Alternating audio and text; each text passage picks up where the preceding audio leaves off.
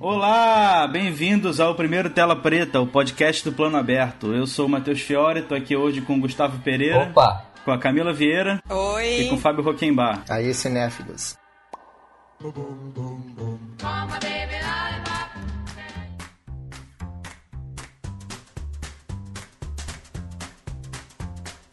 A gente está aqui fazendo esse piloto desse podcast que a gente não sabe nem se vai dar certo, se vai sair, mas vamos ver o que vai acontecer para discutir um pouquinho os desafios, a, o cenário da crítica cinematográfica no Brasil hoje, diante da globalização, da, da internet, da quantidade de recursos que estão disponíveis para a gente acessar online. E é isso aí. Eu e Gustavo somos os críticos editores do Plano Aberto. E Camila e Fábio, podem falar um pouquinho sobre vocês? Camila primeiro? Eu escrevo para a revista sobre cinema, também edito a revista sobre cinema e escrevo para Multiplot. Eu escrevo para a revista Movement, uh, faço um que outro bic, algum outro blog, algum outro site por aí, faço algumas palestras, sou professor universitário aqui no Rio Grande do Sul. Então é isso, vamos começar a pauta aqui. É, primeiro, vamos falar o que, que a gente entende de crítica de cinema. Fábio ou Camila, vocês querem começar? Camila. Nossa. eu, tô passando, eu tô passando a responsa, sabe? Não, tudo bem. É porque eu acho essa pergunta muito complexa.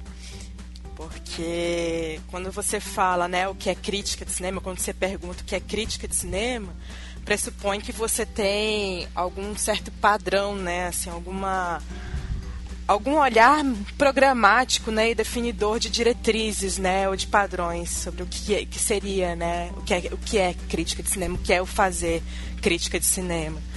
E eu sempre fico muito em dúvida, porque eu acredito que a nossa função como críticos é, ela deve passar sempre por constantes avaliações e reavaliações. Né? A gente tem, tem sempre que se colocar em dúvida nessa função do que a gente está fazendo. Então, assim, dizer o que, que é crítica de cinema, o que, que é fazer crítica de cinema, para mim coloca essa pergunta em suspensão, né? E não numa resposta definitiva. Mas eu queria muito ouvir vocês, assim, se vocês têm algo é, mais eh, simples ou, ou, mais rápido que possa responder imediatamente essa pergunta. Porque sempre quando, porque sempre quando falam essa pergunta assim, nas palestras que eu vou, quando eu dou palestras sobre crítica de cinema, eu sempre gosto de colocar isso. Não, a nossa função tem que passar por constantes reavaliações. A gente não tem que trazer algo já definitivo previamente e que isso possa ser uma resposta é, definitivo para aquilo que a gente está fazendo. Mas, enfim, quero ouvir vocês. É, eu acho que o problema começa um pouquinho antes a gente tentar entender o que é crítica de cinema, é tu entender a palavra crítica. Porque se tu for olhar, o substantivo é diferente do verbo. Se o Matheus ele coloca lá que ele, a crítica do filme está disponível, ela dá a entender que é uma avaliação. Agora, se alguém diz fulano criticou o meu filme, tu tem naturalmente a ideia que é uma coisa negativa. Eu acho que o, isso é um problema, porque o público liga a ideia de crítica quase sempre é uma ideia pejorativa, negativa. Por isso que a ideia do crítico, muitas vezes, é aquela coisa meio pedante que não gosta de nada e que gosta de falar mal. Só que criticar não é falar mal, criticar é, é, estabelecer uma opinião a respeito de um assunto com alguma base teórica e com a sua subjetividade. E o, o cenário de crítica, para mim, ele está muito. Ele está afetado por essa percepção do que significa a palavra crítica. Entendeu? Ah, eu sou um crítico de cinema. Bom, o cara já te olha, nossa, esse cara deve ser, ele deve gostar de filme que ninguém gosta, etc e tal. E como tu falou, a atividade da crítica, eh, ela tem que estar sempre em constante avaliação, a gente tem que estar sempre se avaliando. Na minha visão, a crítica ela tem que. Eu tenho, tenho uma frase que eu gosto muito que diz assim: é que a crítica multiplica perguntas em vez de dar respostas. Ela traz o filme além da exibição e ele mantém o filme vivo. Acho que a gente tem que fomentar o debate, a partir do debate, aumentar o filme, engrandecer o filme, engrandecer também a, a opinião de quem viu o filme. E a gente tem que ser um mediador, a gente não pode ter respostas, né? É uma opinião. Eu, eu acho, eu, eu, concordo contigo. Acho que é difícil a gente definir o que, que é crítica. Muito mais ainda definir quem pode fazer crítica, que é uma outra coisa que também está sempre em discussão, né? É, partindo disso, eu acho interessante a gente falar, a gente falar não, eu pelo menos, que eu vejo a crítica muito como um meio. O crítico ele tem que ser um elo entre o público e o cinema. E aí que eu acho que entra também a importância da gente ver todos os tipos de filme, da gente comentar todos os tipos de filme, da gente estar tá sempre estudando, melhorando, porque o conhecimento nunca para de existir, né? A gente que para de buscar ele. É, Gustavo, o que, que, você acha? Então, nesse caminho aí, eu vou dar uma invertida um pouquinho na relação de causa e efeito. Em vez de definir a crítica, eu vou levantar uma questão sobre o profissional da crítica. Que é a seguinte, cara. Eu vejo hoje no cenário massificado do, da crítica de cinema que o crítico se coloca muito como um carimbador. Né? Ele tem o carimbo do gostei e do não gostei. E aí ele se coloca no, numa posição de poder que, a bem da verdade, ele nunca teve. E que agora na internet, cara, se ele não tinha isso quando você, quando você ia ler crítica no jornal e em três, quatro revistas, agora com internet, cara, ele não vai ter essa capacidade de falar que eu gostei ou eu não gostei. E aí, quando ele se limita a isso, ele acaba excluindo o, o leitor, ou o espectador, o ouvinte que não concorde com ele. Porque se a gente fica no nível do isso aqui eu gostei, isso aqui eu não gostei, o cara que discorda de você não vai, não vai te dar ouvidos, entendeu? Você tá se fechando pro diálogo. Eu acho que rola muito da, da crítica, e não só da galera rasteira da internet, não. Tô falando da galera que escreve em veículo grande, que tem. A, que, tem que comenta na TV, na TV fechada é a galera que se coloca no, no alto da montanha, segurando as tábuas dos mandamentos e dizendo, cara, eu sou a verdade, entendeu? E. Mas Gustavo? Oi, pode falar. Tu não acha, e é interessante tu falar isso, mas tu não acha que uh, esse tipo de crítico ele tem espaço, ele tá aí, porque a galera quer isso?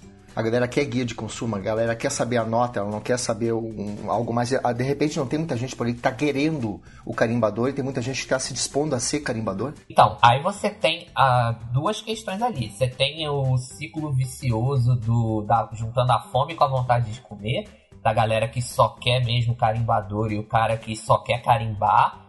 Mas você também tem a questão do, do alcance que aquilo tem. Claro. Né? Que é você ter um conteúdo ruim que ele é divulgado como, como algo bom. E aí eu vou dar, vou dar nome aos bois.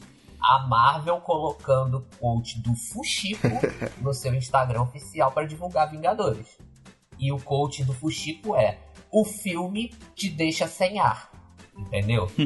e aí você vê isso e você fala o quê? Pô, isso aqui é o parâmetro tanto para quem não é o leitor, é, o leitor regular de crítica, porque eu acho que também a gente tem que ter essa noção que a gente às vezes está se comunicando com um público que não está habituado a procurar opinião sobre filme, ela simplesmente vai no boca a boca e de repente você vai correr atrás desse cara e você tem que trazer ele para você, entendeu? E aí, quando ele vê no, no, no, Instagram da Marvel que essa é a crítica que a Marvel tá usando pra, pra, divul, pra divulgar o seu filme, quando você tiver qualquer outro, ou qualquer outro gaiato falando sobre isso, o cara vai falar, beleza, isso tá bom. Aí o cara, o filme te deixa sem ar. Tá bom, eu consigo entender isso como uma crítica. E que não é. Eu comentei eu comentei do público porque você já deve ter ouvido alguém dizer assim, não, eu sigo tal cara porque é um cara que com, com o qual eu concordo. As críticas dele eu concordo, eu gosto dos filmes que ele gosta, então eu sigo ele, eu ouço ele, eu só respeito ele. Que é aí que a gente perde aquela ideia de que, na verdade, a gente devia fomentar o debate, ver outras opiniões e não só se fechar naquilo que eu concordo ou não concordo. Que é o que tu falou. De repente tu dá uma opinião que está contrária e a geração de hoje ela tá muito de não aceitar a contestação. Como que tu não gostou? Como que tu não gostou? Então, é, é, aí que eu digo que a relação de público e produtor de conteúdo é muito problemática, porque o produtor de conteúdo que vai acabar se fechando só para agradar o seu público vai ficar nessa mesma bolha. A gente está voltando até a teoria de comunicação, daquela bolhazinha lá que a gente só vai estar tá ouvindo o que a gente gosta e ficando no que a gente gosta e descartando aquilo que a gente não gosta como tu falou, é um círculo vicioso. É, eu acho que existe um hábito, né? Isso que você falou, Fábio, no início da, da, sua fala sobre a imagem que o crítico tem, né? Isso de, de ser essa imagem do crítico como algo negativo, né? Que ele vai sempre responder de forma negativa aos filmes. Isso é uma coisa que é muito presente, assim, é uma coisa que faz parte do nosso cotidiano. E isso de dar respostas muito prontas, assim, se você gostou ou não gostou disso, isso faz parte do nosso cotidiano. Acho que já se criou essa imagem, né? De que o crítico ele tem que responder de uma forma muito rápida, de uma forma muito objetiva, aquilo que ele assistiu. E isso da recomendação positiva ou negativa, acho que está dentro de um, de um certo modelo de, de consumo que não é só das redes sociais, né, das pessoas que escrevem críticas na, nas redes sociais ou no YouTube, no podcast, mas também nos grandes veículos de comunicação, como o Fábio e o Gustavo mesmo falaram. Assim, é claro, eu tenho uma experiência de 10 anos de ter trabalhado em redação de jornal e ter escrito críticas de é, para jornal. E é isso, assim, é, é eles é, não era o bonequinho do Globo onde eu trabalhava, mas era o Chaplin, era o rosto do Chaplin. Então era, era o rosto do, do Chaplin fazendo careta quando o filme não era bom, não era considerado bom por aquele crítico específico, e aí o crítico não tinha nem a especialização assim em cinema, ele poderia ser qualquer jornalista cultural ali daquele caderno, se não necessariamente ele teria que ter uma profundidade de pesquisa em cinema, que também eu acho que isso dentro das redações é bem problemático, assim, qualquer jornalista cultural é, ter que escrever uma crítica de cinema, que na verdade aí para mim já nem entra mais na crítica, entra na, na formatação mesmo de, de, resenha, né? E aí a gente pode até discutir um pouco isso. Mas isso é um modelo, é, isso de, da valoração, né? Do gesto de valor sobre um filme que seja de uma forma muito rápida, na velocidade da informação, na velocidade do consumo, isso faz parte mesmo desse modelo mercadológico de fluxo de informação mesmo que a gente vive e a, a imagem do crítico entra dentro desse, desse, desse mesmo modelo, né? Eu fico pensando assim, por exemplo, no, no, nosso próprio cotidiano, assim, não precisa nem assim ser o público que consome um jornal impresso ou um público que consome um vídeo no, no YouTube. Né? É, é, Para além disso, assim, no nosso cotidiano mesmo, nós como profissionais, às vezes nós repetimos até esses mesmos clichês, sabe? Por exemplo, eu lembro, e aí eu vou citar até o Matheus, assim, eu lembro que na cabine do. Quando eu saí da cabine do processo, que foi um filme que me impactou muito, da Maria Augusta Ramos, que está inclusive em cartaz. É, o Matheus me perguntou: e aí, Camilo, gostou ou não gostou do filme? E eu não sabia responder, porque eu ainda estava absorvendo ainda a experiência daquele filme, né?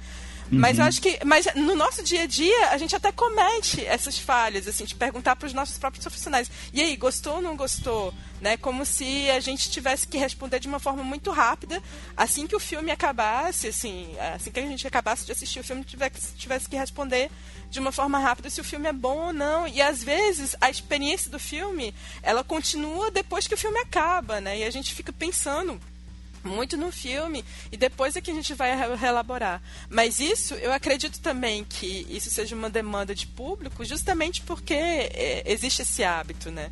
Eu lembro que antes eu fazia, logo no, no início, assim, do, quando eu comecei a ter Facebook, eu fazia esses álbuns, assim, com os pôsteres dos filmes que eu via e, e com as cotações, né? As estrelinhas. E aí teve uma época que eu me enchi saco disso, porque as pessoas ficam dizendo, ah, como é que pode, você não gostou desse filme? Ah, como é que pode, você gostou desse filme? Questionando você. E isso me encheu o saco. Aí eu parei de fazer. Teve um ano que eu parei de fazer, eu só colocava os pôsteres ali com todas as informações, mas não colocava nenhuma cotação. E aí as pessoas que me acompanhavam começavam a exigir, cadê as estrelinhas? Então, assim, existe uma exigência do público também, porque ele está muito acostumado, sabe, a esse tipo de comportamento. É, mas esse formato do, do, do, do rápido, do, do, do, efêmero, do pequeno, uh, em tese a gente poderia ter isso aí muito melhor hoje, porque o blog não tem limite de espaço, a internet não tem limite de espaço, o vídeo ele pode ser muito maior. Mas o público ele não quer o vídeo grande, o, o público quer o vídeo de 4 minutos. Ele quer opinião em dois parágrafos, ele quer estrela.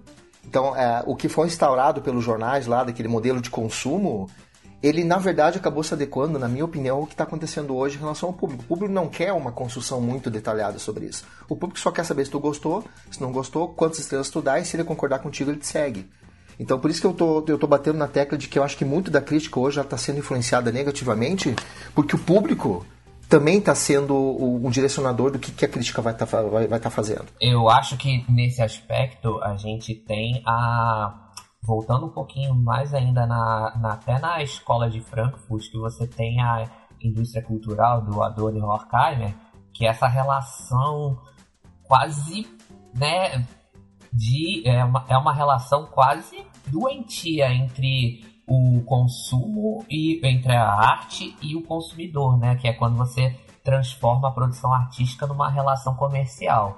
E aí você começa a ter a demanda popular te dizendo como você vai produzir aquele, aquela determinada obra.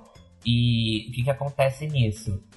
o artista ele tem uma, ele tem uma a, a obrigação enquanto tal de fazer o que ele acha que tem que ser feito, não o que ele acha que o público quer ver. Uhum. E o que, que acontece? O, o crítico nessa, nessa ciranda louca, ele começa a, a falar o que ele acha que o público quer ouvir sobre os seus filmes. Por quê?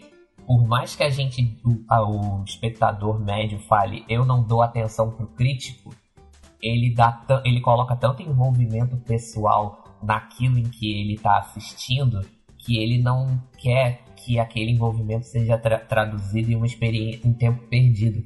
Ele quer ser legitimado. Então, todo filme que ele assiste tem que ser o melhor filme de todos os tempos e alguém tem que dizer isso para ele. E qual é o problema? Sempre tem alguém para dizer. É. Entendeu? Eu já queria puxar aqui perguntar para vocês qual a diferença que vocês veem entre a resenha e a crítica? Porque alguns conteúdos especificamente são crítica e outros talvez até dizendo que sejam, mas mesmo assim não são. A Camila comentou sobre isso aí, que a gente até poderia debater. Se tu for atrás até de campos de pesquisa, alguma coisa sobre isso, tu vai encontrar muita indefinição ainda. Mas eh, a, a, resenha, ela tende a ser, e, quando você está no campo acadêmico, você não diz que você faz uma crítica de algum objeto, você diz que você faz uma resenha porque a resenha é muito mais, mais técnica, informativa e tradicionalmente pela questão da, da, da, crítica que surgiu depois da Segunda Guerra Mundial, toda aquela questão da, da, da, Side Sound, da Carrier que surgiram desse, nesse balanço daí dos movimentos que surgiram depois dos anos 50, a crítica ela começou a evoluir para ser muito mais analítica só que hoje a crítica ela está mais afeita à análise profunda e muito mais em meios acadêmicos, enquanto que justamente pelo modelo que a Camila colocou, que é aquele modelo mais imediatista de guia de consumo, a gente tende a considerar a resenha como algo mais informativo, mais limitado e muito mais direcionado à apreciação pessoal do que uma análise mais profunda. Agora, com certeza, tu vai achar muita gente falando ou analisando os dois, os dois formatos e dizendo que os dois são muito parecidos. Eu acho que é muito uma questão de qual é a tua fonte para dizer o que é o quê. Dentro do, do, jornalismo, do nosso ofício, assim, como jornalista, porque hoje em dia crítico não necessariamente precisa ser jornalista, né? Então, provavelmente essas pessoas que escrevem críticos ou fazem críticas que não são jornalistas não vão entender direito qual é a diferença entre uma, uma resenha e uma crítica. Mas dentro das redações de jornal, resenha é isso, assim, qualquer jornalista cultural pode escrever um texto sobre um filme que ele viu e vai ter esse conteúdo mais informativo e mais impressionista, né? É, tipo, é a primeira, é a primeira vez que eu, que eu assisto aquele filme, eu vou ver só aquela vez. Eu não vou, não vou rever aquele filme, está dentro da minha pauta de redação e eu vou escrever um texto com as informações é, mais objetivas, né? Que também é, um, é um, outra questão, um outro problema, assim, dentro do, do jornalismo cultural, assim, questionar o que é objetivo, o que é subjetivo ou não. Mas também tem essa coisa impressionista, assim, sabe? Tipo, é a primeira impressão que você tem daquele filme. Então, é diferente de uma crítica de alguém, sabe, que é especializado em conhecimento de cinema. Ela vai ter um olhar completamente diferente, né? E era uma das coisas que eu, quando eu trabalhava em redação, era uma das coisas que eu mais chamava atenção. E, e aí os meus chefes diziam: Mas isso não é crítica, isso é resenha. Entenda que isso é resenha, isso não é crítica. Então, Acho que está dentro dessa diferença. Tem um conceito presente no livro Ensaio sobre Análise Fílmica que eu gosto muito para definir quando um, texto, um vídeo, enfim, é uma crítica ou não é. O Vanoy, que é o ator, é o autor, ele fala que a crítica não deve reconstruir, ela deve desconstruir o filme. Então, quando você está analisando, você não pode falar, ah, a fotografia é bonita e o filme é bem dirigido. Não, digo, você pode, mas isso não é a crítica. A crítica é você dizer, ah, a fotografia é bonita porque ela usa iluminação de forma que constrói tal elemento na narrativa. Enfim, a crítica, para mim, ela precisa analisar como a estética, como o conteúdo, como a, a forma do filme se relaciona com o conteúdo dele, com a ideia central da narrativa se a crítica simplesmente está falando que o filme é bonito, ou é feio, ou que ele é divertido, ou então falando comentários estéticos soltos, como ah, a montagem é muito boa por causa disso e, e acabou, eu acho que já está fugindo muito do, do coração da crítica mesmo, que é você contextualizar a obra, que é você adaptar todos os elementos que circulam ela, não só a parte estética, ou não só o conteúdo, ou não só é, a aplicação dela no contexto social dela e por aí vai. eu vejo a situação tem muito também do que é a natureza humana na hora de, emitir, de escrever, né, de se expressar. É, da mesma forma que você não consegue ter um texto é, objetivo, né, informativo, totalmente desprovido de opinião, né, também não tem como você fazer um texto de opinião que não tenha fatos, né? Você não pode uhum. se escorar no nada para falar. E a gente acaba muitas vezes se confundindo nisso e eu concordo que o crítico ele não necessariamente tem que ser um jornalista, mas eu acho que o conhecimento das ferramentas jornalísticas são importantes para você se comunicar na crítica, porque você está falando muitas vezes de um cara que ele vai ler os teus primeiros dois, três parágrafos de texto e vai ficar nisso. Então você tem a necessidade de naqueles dois, três parágrafos convencer o cara a continuar, uhum. entendeu? E muitas vezes tem a pessoa, se a pessoa não tem essa consciência, ela vai não vai ser ouvida, ela vai se perder, inclusive porque você tem uma, um excesso de informação absurdo, né? Então é muito difícil de você do outro lado do balcão, enquanto leitor, audiência em geral, de você fazer as escolhas. Pela uhum. concepção dos dois, eu tenho uma ideia de que, já que o Gustavo falou do leitor, a, a resenha ela pode ser lida em qualquer momento mas eu acho que a crítica, da maneira como ela deve ser construída, ela deveria ser lida depois de visto o filme. Que aí você vai ter uma ideia realmente do que, que aquela crítica está desconstruindo e reconstruindo. Enquanto que a resenha, a partir da maneira como ela se posiciona, ela pode ser lida pelo leitor em qualquer momento. Acho que isso já ajuda para mim a definir a distância em termos de aprofundamento dos dois formatos. E tem uma outra questão também, né, que você falando de jornalismo para quem não é, quem está ouvindo a gente e não é da área, é, matéria fria, ela não precisa ser publicada imediatamente após o fato, né? É, são normalmente textos mais longos, analíticos e tal. É uma matéria quente, você tem que dar o fato na hora que ele acontece, que é, por exemplo, acabou um jogo de futebol, você tem que dar o resultado dele, sabe? Você não pode falar que há duas semanas o Vasco foi humilhado pelo Cruzeiro em São Januário, que já aconteceu na quarta noite. Então, mas, da, mas quando você vai falar, por exemplo, da crise política do Vasco, você não precisa ser tão imediatista, você pode trabalhar mais sobre isso. E quando você está falando de crítica cinematográfica, você tem que fazer um texto com a urgência de uma matéria quente. Porque, por exemplo, eu vi Vingadores ontem, mas eu não posso publicar a crítica hoje, porque o estreou há duas semanas. Né? A crítica é, foi do Matheus que viu na pré-estreia. Mas também eu tenho que escrever com o cuidado de um texto frio, uhum. porque o cara que viu Vingadores ontem tem que abrir a crítica hoje, que foi escrita há duas semanas, e a crítica tem que ainda ter validade para ele, enquanto leitor. Então é um trabalho um pouco complicado também, né?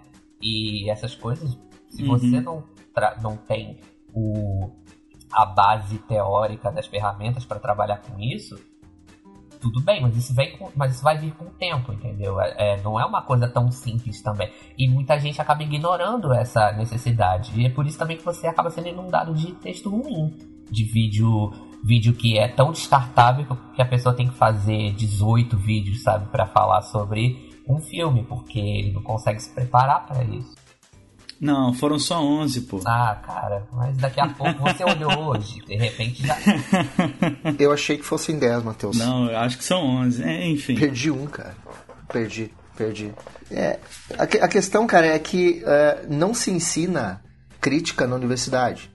O curso de jornalismo ele vai te dar alguma base sobre o texto opinativo, sobre uma questão de aproximação. O próprio texto tu não aprende na universidade. Tu pode exercitar e a base de muito esforço aprender, mas é uma coisa que é muito mais natural. Crítica tu vai aprender a partir do momento em que tu entender qual é o teu papel como crítico. O crítico ele não precisa necessariamente ser um jornalista, mas ele tem que um ter conhecimento.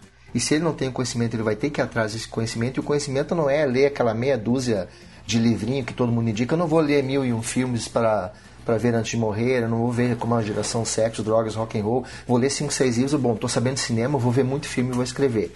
É você ter conhecimento e você tá continuamente indo atrás de conhecimento, você não parar aí. É você ter responsabilidade com o público que está te lendo, porque eu acho que a crítica tem uma função de formação de público, e o principal, cara, tem que ter repertório.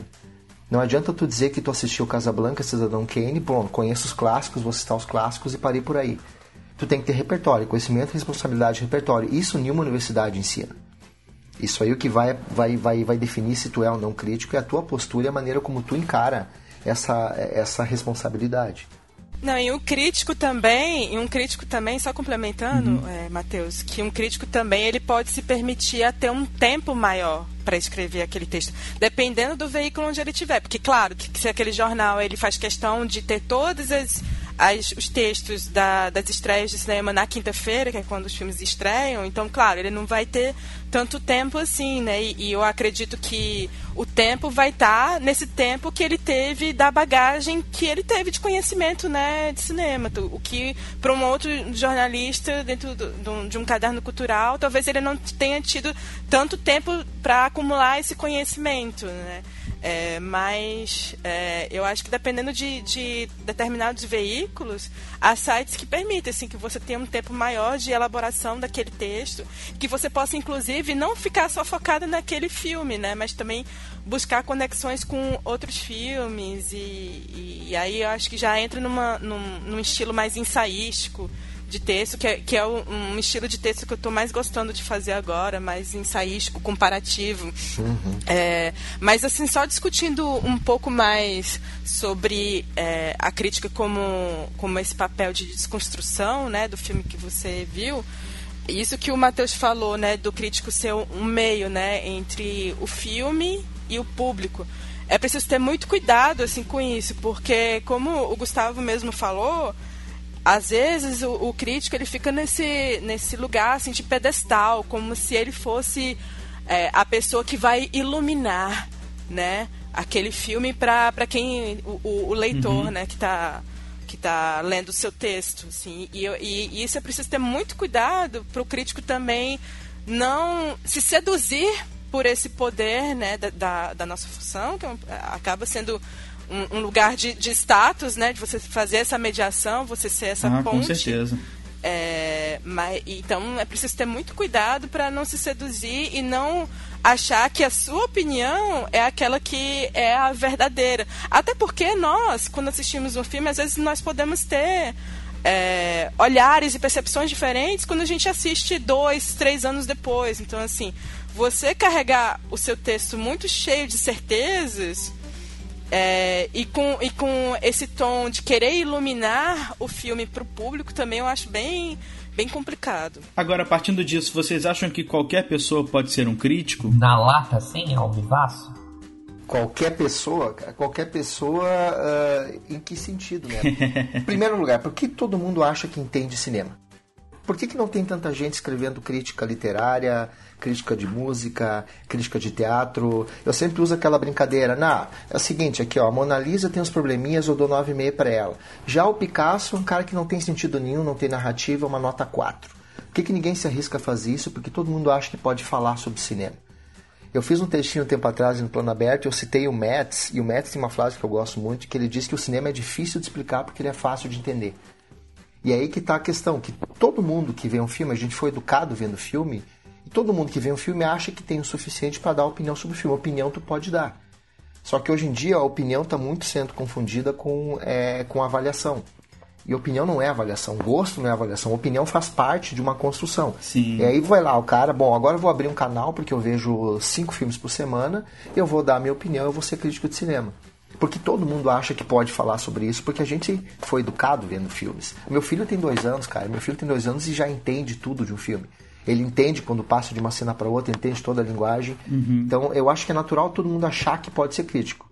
Todo mundo, na verdade, pode ser crítico. Se você tiver a capacidade textual de, de, de, se expressar, se você tiver o conhecimento, desenvolver o conhecimento e tiver responsabilidade com ele, eu acho que todo mundo pode. Agora, até chegar aí é um percurso que muita gente tem preguiça de fazer porque ele acha que não vale a pena. Eu te pergunto quanta gente hoje que escreve, por exemplo, eu falei dos livros, né? Quanta gente vocês acham que leram uh, Jacques Almond, que leram algum livro teórico sobre cinema? É. Porque a teoria é chata, a teoria é bobagem. Para que, que eu vou ler isso aí? Melhor eu ver um canalzinho, vou lá, vou lá vou ver o Every Frame a Painting, que é genial, vou lá ver o Ned Writer, vou ler um que outro livrozinho aqui e pronto, eu tô pronto para ser crítico de cinema. Uhum. Essa, essa, essa maneira. Isso, isso é uma coisa muito pobre hoje de achar que é muito fácil. Que basta muito pouco para você construir isso. Sobre isso que você falou, é, da pessoa ter que estudar, ter que saber X, Y, eu acho importante sim a pessoa saber, mas é, o mais preocupante para mim não é a pessoa não saber. A gente teve essa discussão já. É a pessoa não ter o um interesse em saber. Porque, por exemplo, é, tem muito conteúdo. A pessoa, se for esperar estar tá 100% pronta para começar a escrever, não começa. Eu comecei a escrever a, publicamente assim há dois anos. Meus textos iniciais eram uma merda, porque não estava pronto. Mas, pô, eu continuei estudando. É algo, não que eu esteja um foda hoje, mas, tipo, tem um crescimento, sabe? Eu vejo um crescimento. E é isso que me preocupa mais quando eu vejo algumas pessoas que escrevem ou falam sobre cinema há muito tempo, porque você vê que não há uma evolução. Tem gente que escreve sobre cinema há 15 anos e poxa, acha que um filme de 2017, 2018 está inventando, está revolucionando o gênero do terror. Pô, gente, não é assim, sabe? E eu acho que concordo com você. Qualquer um pode ser um crítico, desde que a pessoa queira, desde que a pessoa dedique o tempo dela a estudar sobre cinema, a estudar sobre arte em geral, a ter uma noção de como redigir um texto, organizar os pensamentos. Então, assim como qualquer profissão, eu acho, depende só da pessoa querer, da pessoa se dedicar àquilo, a estudar aquilo.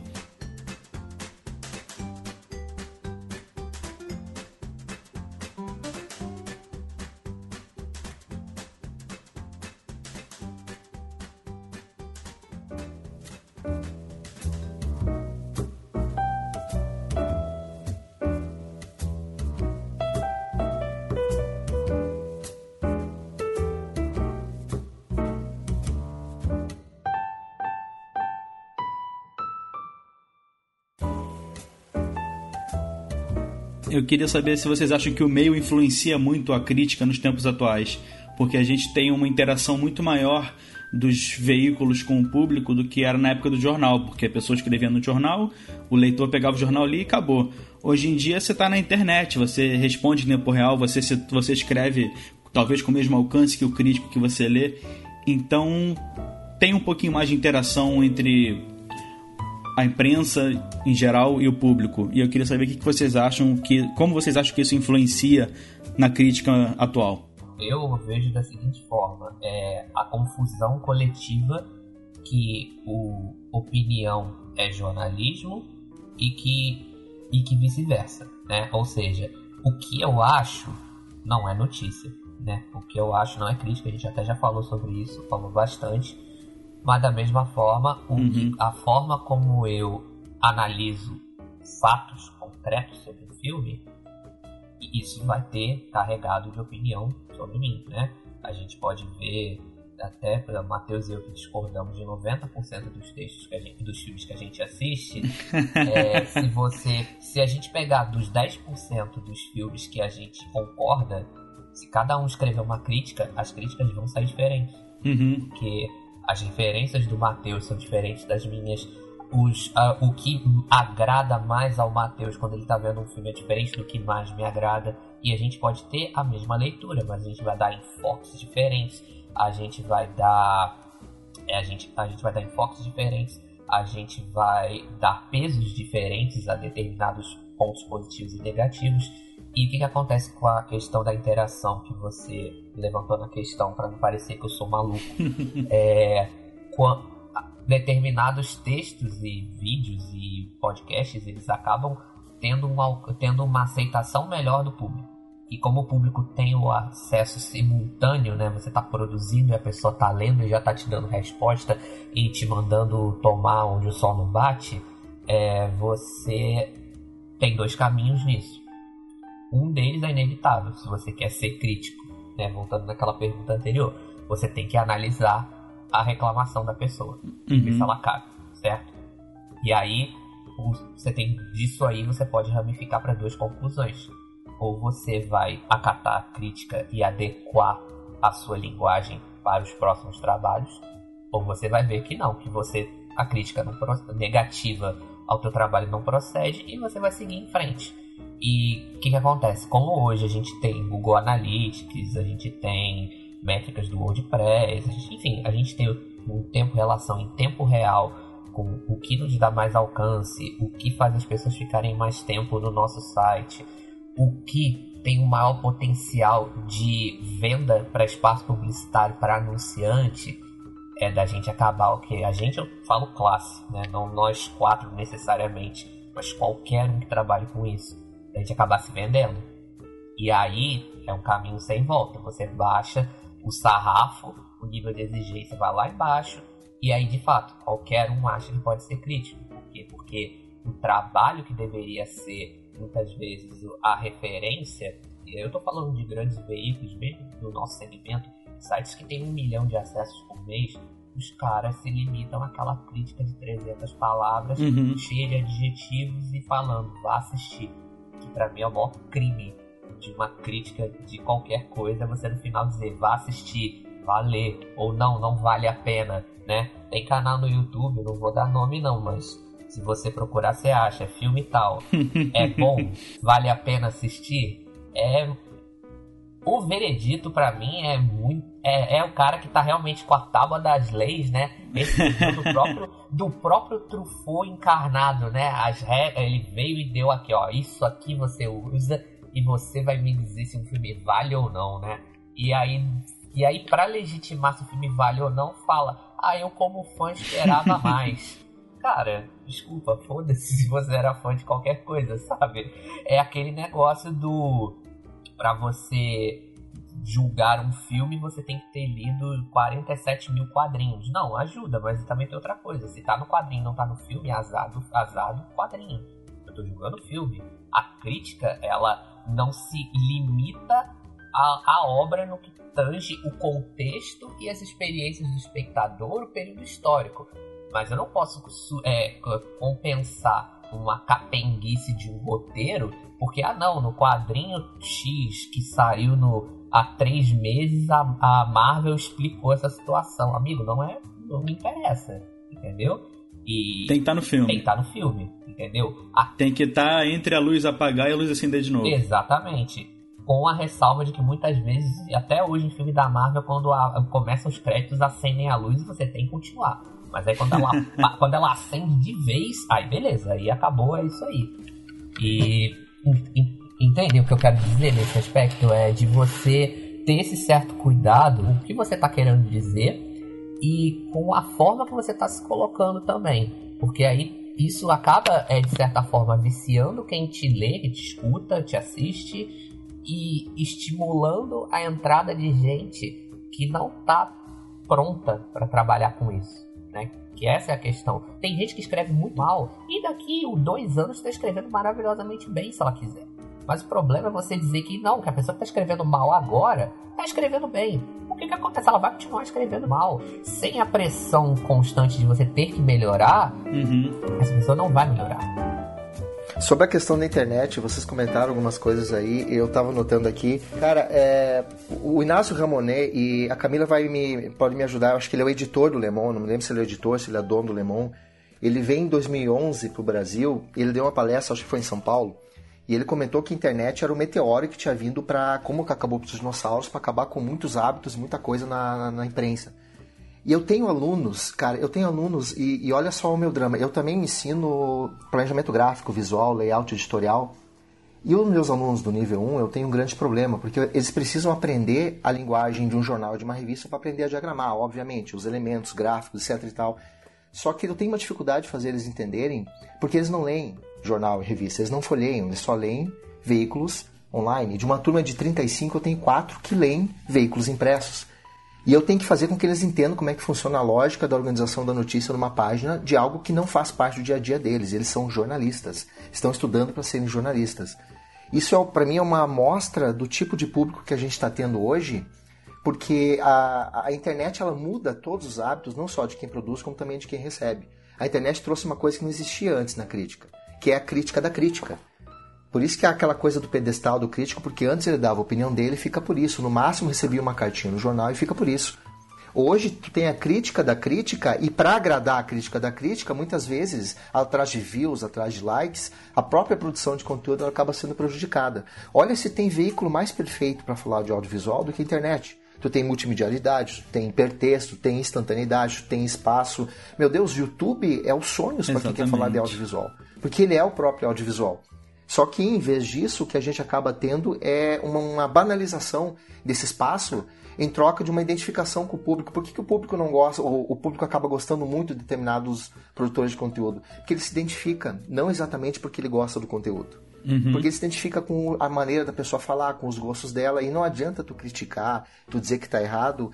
Pode ver nos comentários, você vai ter gente te afrontando por ter falado mal do produtor de conteúdo que ele tanto gosta. Então há uma banalização dos dois lados trazidos pela essa coisa da crítica da crítica também no próprio na própria internet. Uhum. É, eu fiquei pensando muito sobre isso que vocês estão falando, né, dessa velocidade dos, dos fluxos de de críticas, assim, né, com, com a internet. Eu fiquei pensando muito nisso, não só em relação aos críticos que trabalham cobrindo, né, estreias de, de cinema, mas também com alguns festivais que acabam legitimando esse tipo de coisa.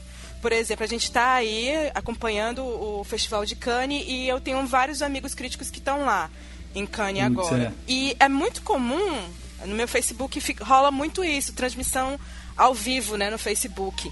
E eu vejo que é, são críticos que já têm bastante experiência assim na área, mas o que eles fazem nessas transmissões é, no Facebook entra nessa lógica mesmo de acabar gerando uma certa mídia espontânea para o festival. E o Festival de Cannes, como é um festival que é voltado não para o público em geral, mas para o público que são jornalistas, que são críticos. Né? As pessoas que têm acesso às sessões são jornalistas e são críticos do mundo inteiro. Então, assim, acaba que Cannes é um festival de assessoria de imprensa, vamos dizer assim. Porque ali vai passar é, o, a primeira exibição do novo filme do Godard, do novo filme do diretor tal. Ali é a primeira vez que vai passar. E, são, e vai passar para críticos e jornalistas especializados. Assim, não é para o público em geral. Não é aberto para o público em geral. Então, assim, Cannes entrou nesse lugar de prestígio de ser um, um grande festival internacional, mas que acaba dentro dessa lógica assim, de, de geração de mídia espontânea sobre os filmes que estão passando lá. E eu me dei o trabalho esse ano de ficar acompanhando essas transmissões ao vivo que os críticos fazem, porque é muito comum lá, depois das sessões, é, os jornalistas já pegarem o seu celular e já fazerem, já falarem as suas impressões sobre cada filme. Depois, claro, eles têm um momento em que eles vão escrever ou vão fazer é, textos mais aprofundados ou fazer vídeos mais aprofundados. Mas, assim, a, a, primeira reação que tem, porque isso já virou, assim, norma, isso já virou um hábito de todo mundo lá, é sacar o seu, o seu celular e fazer essas transmissões pelo, pelo Facebook ou, sei lá, por outras é, mídias sociais, né? E, e aí eu fiquei vendo alguns, gente, zero cuidado, assim, coisas assim, do tipo, falando sobre o filme do, do Christophe Honoré, dizendo que o filme era uma mistura entre a novela vague, que é uma coisa que ele já faz desde, desde os outros filmes dele, e é uma mistura disso com a modernidade. Aí você fica, oi? Tá, mas a novela vague não, já não era modernidade? Então, assim, as pessoas, sabe, não, não, é zero cuidado, zero cuidado, e se acomodam nesse tipo de clichê, assim, sabe? Então, aí você fica pensando, caramba, como é possível entrar dentro dessa lógica e fazer algo diferente? Que não seja superficial, que não seja o que é equivocado também, sabe? É tipo o produtor de conteúdo que faz plágio e aí ele é pego no flagra e ele tem fã-clube, né? E aí o fã-clube ele começa a defender o cara por ter cometido um crime. É Independente isso. do conteúdo, exatamente. Exatamente, do tipo assim, porque quando uma pessoa faz isso, o que, que você tem que fazer? Primeiro, você tem que execrar esse cara e cortar ele da, da existência. Segundo, se por acaso você gostava do cara, vá no conteúdo original de onde ele copiava e pegue de lá, porque de repente você vai até encontrar coisas mais legais. Só que eu acho que há uma necessidade de você se encostar em algum lugar que lhe seja confortável, né? Que isso é um pouco da natureza humana. Saber que tá bom, não preciso de mais. E aí eu acho, acho também acho que a gente vai falar mais sobre isso pra frente, mas só para dar aquela levantadinha para já ir colocando a pulga na orelha de vocês sobre os desafios do crítico, uhum. né, na era da internet, que é de você trazer essa galera para você. E isso, cara, é complicado, porque ao mesmo tempo que você tem que ser didático, você não pode ser enfadonho, você não pode ser chato é professoral, aquele cara que não, calma, isso aqui não é não é assim, sabe? É outra coisa. Tipo, não, calma. É até um negócio que eu falo com o Matheus, né? Que é a questão de, de você saber para quem você está escrevendo. Que um belo dia eu tava lendo uma crítica do Matheus. Aí o Matheus fala de plano holandês. E aí eu chego pro Matheus e falo: Matheus, nos próximos textos que você escrever, bota um parênteses e fala que o plano holandês é um plano com uma inclinação de acho que é 30, 35 graus, né? Porque não vai te custar, mas a pessoa que está te lendo, ela, das duas, uma. Ou ela vai parar de ler porque para procurar o que é plano holandês na internet e talvez ela não volte pro seu texto, ou ela vai ler ignorando a existência do termo plano holandês, ela vai sair do teu texto sem saber o que é um plano holandês. Entendeu? E aí, às vezes, é uma coisa que a gente tem que estar tá sempre se esforçando com isso, né? É algo também que eu, quando comecei a escrever, eu não fazia, quero usar o hiperlink, que é o que o Fábio falou, né? De você usar a ferramenta que você tem, o potencial da ferramenta. Ela pode ir até, a, até onde essa ferramenta pode ir, sabe? Eu tenho condição ali, cara, de escrever um, um, uma crítica e encher o meu leitor de informação, mas eu tenho que tomar também o cuidado de não botar tanta informação que o cara fique, que o cara fique assustado e não absorva nada. Então é um é um trabalho que é, é meio que o Thanos fala, né? Equilíbrio. É um pouco para cá, um pouco para lá. Se você não tiver o equilíbrio, cai, sabe? E e aí a gente acaba. E aí, como você tem um público que, verdade seja dita, e também a gente tem que botar nossa mãozinha na consciência e falar, ó, a gente é responsável por essa. A gente é parte do artista, é, que, não, que não tem acesso a um conteúdo que, que lhe desafie, porque eu acho que uma das principais funções da crítica é desafiar quem lê, ele acaba indo no que é mais fácil, no que é mais rasteiro. E aí isso acaba vulgarizando a profissão como um todo. Às vezes o nosso desinteresse de atrair o cara que tá vendo lá a crítica plagiada ou a edição bonitinha, com risadinha, com erro de gravação em preto e branco, né? Que isso é a, a febre, né? O cara errou, bota um preto e branco sem música, ah, errei, é bastidores. Né? E, e aí esse cara ele vai, ele tá perdido, ele tá perdido e a gente não tá querendo resgatar ele. E a gente entende que a gente não consegue resgatar porque a gente é pobre, porque a gente é, nossa, pobre coitados de nós, né? Detentores do conhecimento que não conseguimos passar adiante.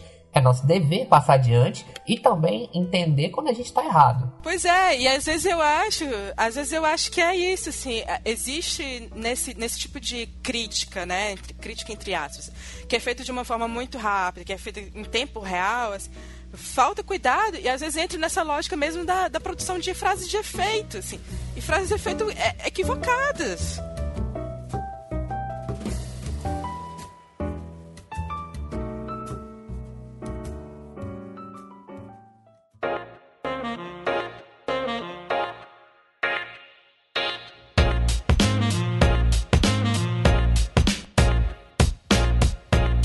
Eu queria perguntar se vocês acham que estamos sendo elitistas, se há elitismo, alguma forma de elitismo nessa discussão e nesse meio. O que, vocês acham sobre isso? Eu acho que tem.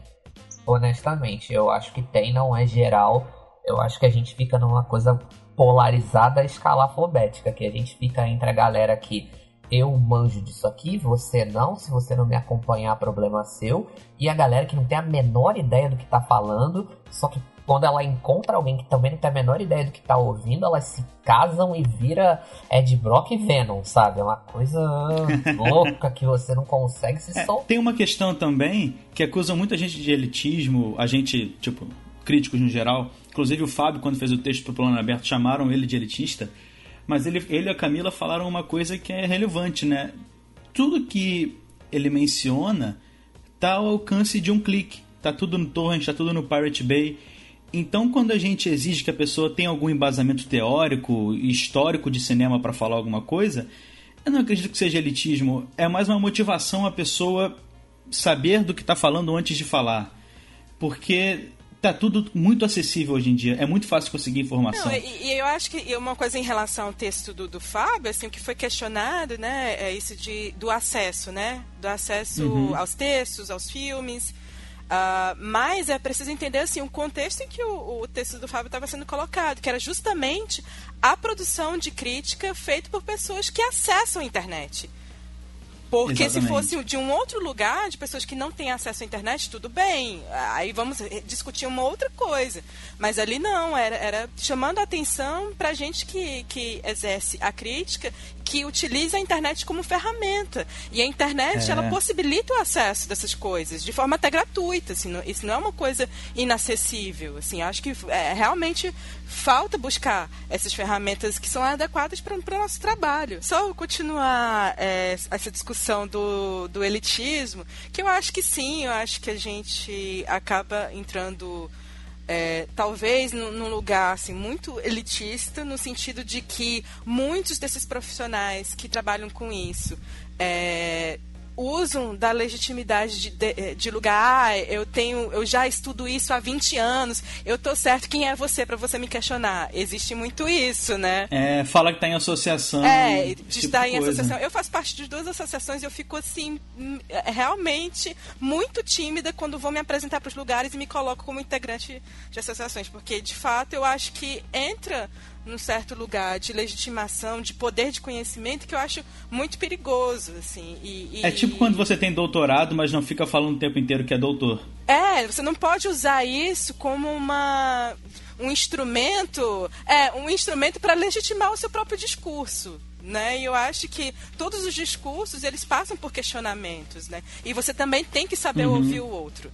É, os críticos, eles, eles também têm que ter humildade para ouvir o outro e saber dialogar com o outro. É o Zé Carimbo, né, cara? É o Zé Carimbo. É o cara que, que é o quê? Oh, peraí, como você tá falando é, que eu tô errado se eu sou da Associação de Críticos? Ou então o outro que fala, como assim você tá criticando esse filme se o outro veículo, que é muito melhor, tá elogiando, né? Então, quer dizer, é uma coisa que... É, essa é a questão de você não, não colocar uma transição do lado de cá para o lado de lá. Ou seja, eu sou espectador de filmes, eu quero falar sobre filmes. Você não tem hoje um processo de preparação para você chegar ali pronto. Você simplesmente pega um template na internet, bota, compra um domínio de 30 reais no ano, começa a escrever e é isso. Entendeu? E aí você não tem mais essa separação. É um pouco do que Humberto Eco fala, né? Que é você dar a voz pro idiota da aldeia. E como há idiotas nessa aldeia, né? E aí você cria essas aberrações. Da, essas aberrações. E a carta do elitismo, que é um negócio que eu, eu queria muito falar, é engraçado como ela é sempre levantada quando você tá errado na discussão, né? Por exemplo, a gente fala muito sobre a importância de você ter, de você ter é, oferta de filme legendado pelo menos em todo cinema que você vai exibir um filme, tem pelo menos uma versão, uma sala com a versão do áudio original. E aí, muitas vezes não tem. Você vai ter Velozes e Furiosos com 18 sessões, todas dubladas. E você fala, cara, não tem condição, eu não vou ver isso. E aí, o que, que as pessoas falam? Você tá sendo elitista, porque e o analfabeto que quer ir ao cinema? Amigo, o ingresso cinema custa 50 reais. Não tem como um analfabeto que provavelmente trabalha de bico ganhando 300 reais por por, por, a cada quinzena, não tem como esse cara ir ao cinema para ver um filme dublado. Então, enfia a sua carta do elitismo ali onde você está pensando e vamos discutir isso a sério. Vamos falar um pouco sobre a necessidade da gente oferecer as coisas de um jeito que melhore o nível de quem está vendo. Mas aí, e aí também acho que isso, isso rende um podcast sozinho, a quem interessa isso, né? Porque quanto filme que não duraria é, dois dias numa sala de cinema se você tivesse um público minimamente qualificado para assistir, né? Também tem esse lado dessa massificação da burrice, né? De você se contentar com pouco, de você eu vi o filme ontem, então ele tá na minha cabeça, mas de você colocar o Peter Quill com o Tony Stark e isso bastava, você não precisar de nenhuma motivação para aquilo ali fazer sentido dentro do filme. Mas se você começa a falar sobre isso, vai ter alguém que vai tentar o quê? Te calar. Não, está errado. Quem é você para falar? Eu sou da Associação de Críticos. Eu fui mencionado no Instagram da Marvel. Eu sou do Fuxico. Entendeu? Então é... Como se isso fosse garantia de alguma coisa, né? Como se participar de uma associação fosse garantia de que você fosse realmente um bom crítico. E geralmente é nessa hora que entra o pior dos argumentos. Você fala mal, mas o filme fez 733 trilhões na bilheteria. Ou então, você fala mal, mas o meu vídeo deu 80 mil visualizações. Tipo, isso não legitima nada, isso não diz respeito à qualidade de nada, né? Concordo com vocês contra o elitismo, uh, só que eu acho que também tem uma outra coisa que está acontecendo, que aí é um coitadismo. Eu já vi gente que recebeu crítica uh, por conta do conteúdo acusando a crítica, quem estava criticando ele, de ser elitista, uma coisa que ele tinha vivenciado, que, que não gostam que fale de filmes de super-herói. A questão não é conteúdo, a questão é repetição e a falta de repertório, a falta de abrangência me irrita demais, a, como o Matheus comentou, a preguiça de tentar ir um pouco além. Cara, eu cresci num, num, num, tempo onde você tinha que conseguir pegar um filme, levar para casa, ficar dois dias com ele, devolver e você não tinha opções. Hoje, se você quiser ver, sei lá, vou pegar um filme chinês da década de 20, tu encontra. Tu quer ler um livro tal em inglês ou em português, tu encontra Tu tem, e produtor de conteúdo, não estou falando do povão acessando a rede, estou falando de produtor de conteúdo, como a Camila comentou. Não tem desculpa para vir com coitadismo e acusar os outros elitistas. Porque quem está produzindo conteúdo não pode se dar o luxo de não querer ir além, de não querer conseguir mais. Eu, eu postei esses tempos um vídeo no meu Face sobre o professor David Thornburn, que ele é do MIT, e nesse vídeo de apresentação do curso dele, é um dos cursos mais famosos do mundo, que tem todo ele, olha só, tem todo ele disponível no YouTube. Todas as aulas disponíveis no YouTube, gravadas no MIT. E ele fala de um filme do Renoir que eu nunca tinha visto, que é Budu Salvo das Águas. Eu, cara, não vi esse filme. Muita gente falando na própria linha do tempo ali, cara, o filme é muito bom. Filme de 1931. Eu encontrei cinco cópias dele. Ontem eu consegui ele, vou dar uma olhada. Quer dizer, não existe mais desculpa para produtor de conteúdo ficar se restringindo e não querer ir além e acusar os outros de coitadismo. O elitismo sempre vai acontecer. Só que eu também estou vendo acontecer um pouco de elitismo por parte desses produtores que são acusados. Porque de onde é que vem a autoridade de elitista deles? Não é de associação. Eu comentei em off com o pessoal que a associação às vezes é uma piada, porque a associação demanda que, que o autor publique por determinado tempo em um veículo periódico. Isso não atesta nada, não atesta nenhum tipo de, de, de, de conteúdo, nenhum tipo de, de, de classificação de quanto é bom, quanto não é bom. E o que, que acontece é que eu estou vendo muita gente que produz conteúdo e está sendo. tá, tá reclamando do elitismo, faz o quê? Ele se apoia no número de visualizações, número de views, para diminuir a acusação feita por eles. Então, elitismo, coitadismo, a gente tem dos dois lados. Então vamos parar um pouco com essa coisa de dizer que ah, a crítica, claro, a crítica sempre foi elitista. Só que hoje o coitadismo está substituindo o elitismo de uma maneira que para mim é um pouco perigosa. É, a questão do que o Fábio estava falando do coitadismo, eu vou, eu vou nessa mesma linha e vou falar o seguinte. É, quando você trabalha com alguma coisa e você está num grupo social, da, você está no seu círculo social e você é a única pessoa que trabalha com isso, você tem a obrigação de ser a pessoa que mais entenda do seu assunto. E assim, isso parece absurdo eu estar tá falando, porque eu não vou sair, por exemplo, com um amigo. É, eu, sou, é, eu sou publicitário, eu não vou sair com um amigo médico, um amigo engenheiro, um amigo advogado para tomar uma cerveja e o engenheiro vai me falar sobre slogan, sobre diagramação, sobre layout e o cara vai saber mais do que eu. Isso é um absurdo. Ninguém cogita isso como algo minimamente lógico. Futebol, o técnico de futebol, o cara não se limita a dar o treino, ir pro jogo e no dia seguinte ele dá mais um treino e aí vai para outro jogo. Ele, quando ele não tá treinando o time dele, ele tá vendo o jogo anterior para ver o que, que, o time dele fez de errado. Ele tá vendo o jogo do adversário que ele vai enfrentar para ver se ele precisa ajustar o time dele para aquilo ali. Ele tá vendo o adversário que ele tem num jogo decisivo de mata-mata de dali a três semanas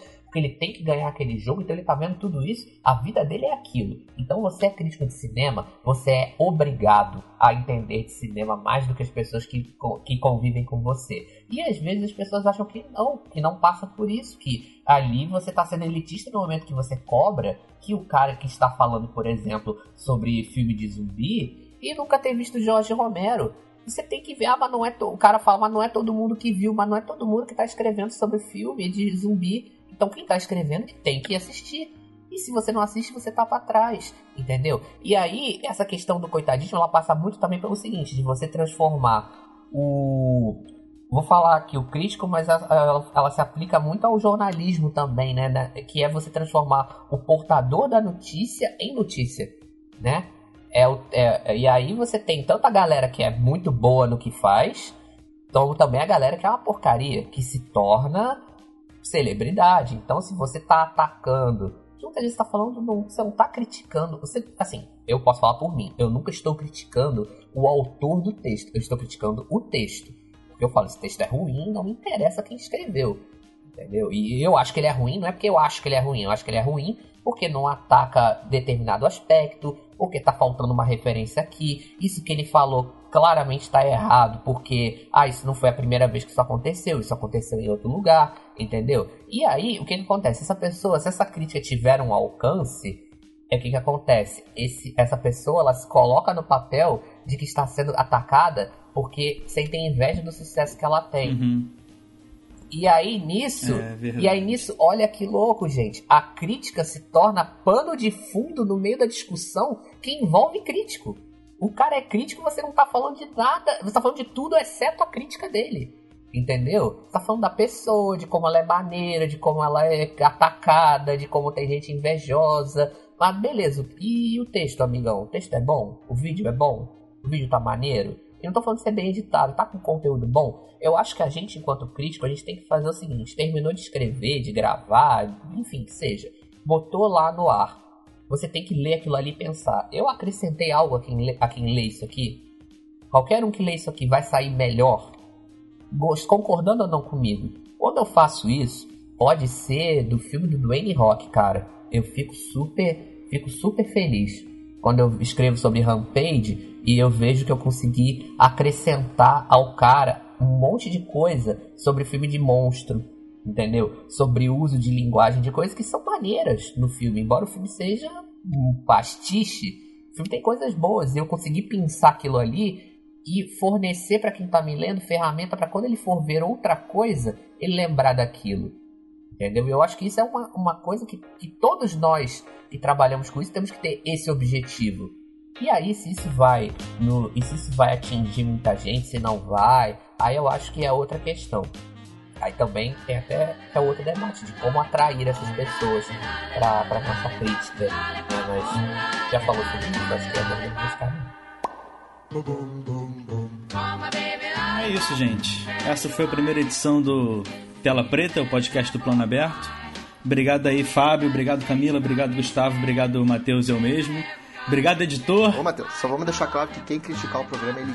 É, porque não sabem o quão maneiro a gente é. Que a gente faz as coisas com amor, entendeu? E aí a gente tem o um sucesso, e aí tem gente invejosa que vem em cima da é, gente. quando tem a, a, cabine de imprensa lá do filme romeno que ninguém quer ver, nós somos um dos quatro que estão lá. Verdade. E aí o que, que acontece? Aí esse cara, ele vem criticar a gente sem saber a nossa história. Não sabe o que a gente passou para chegar até aqui, né?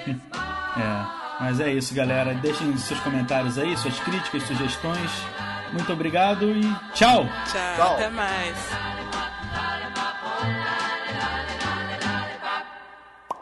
Boom, boom, boom.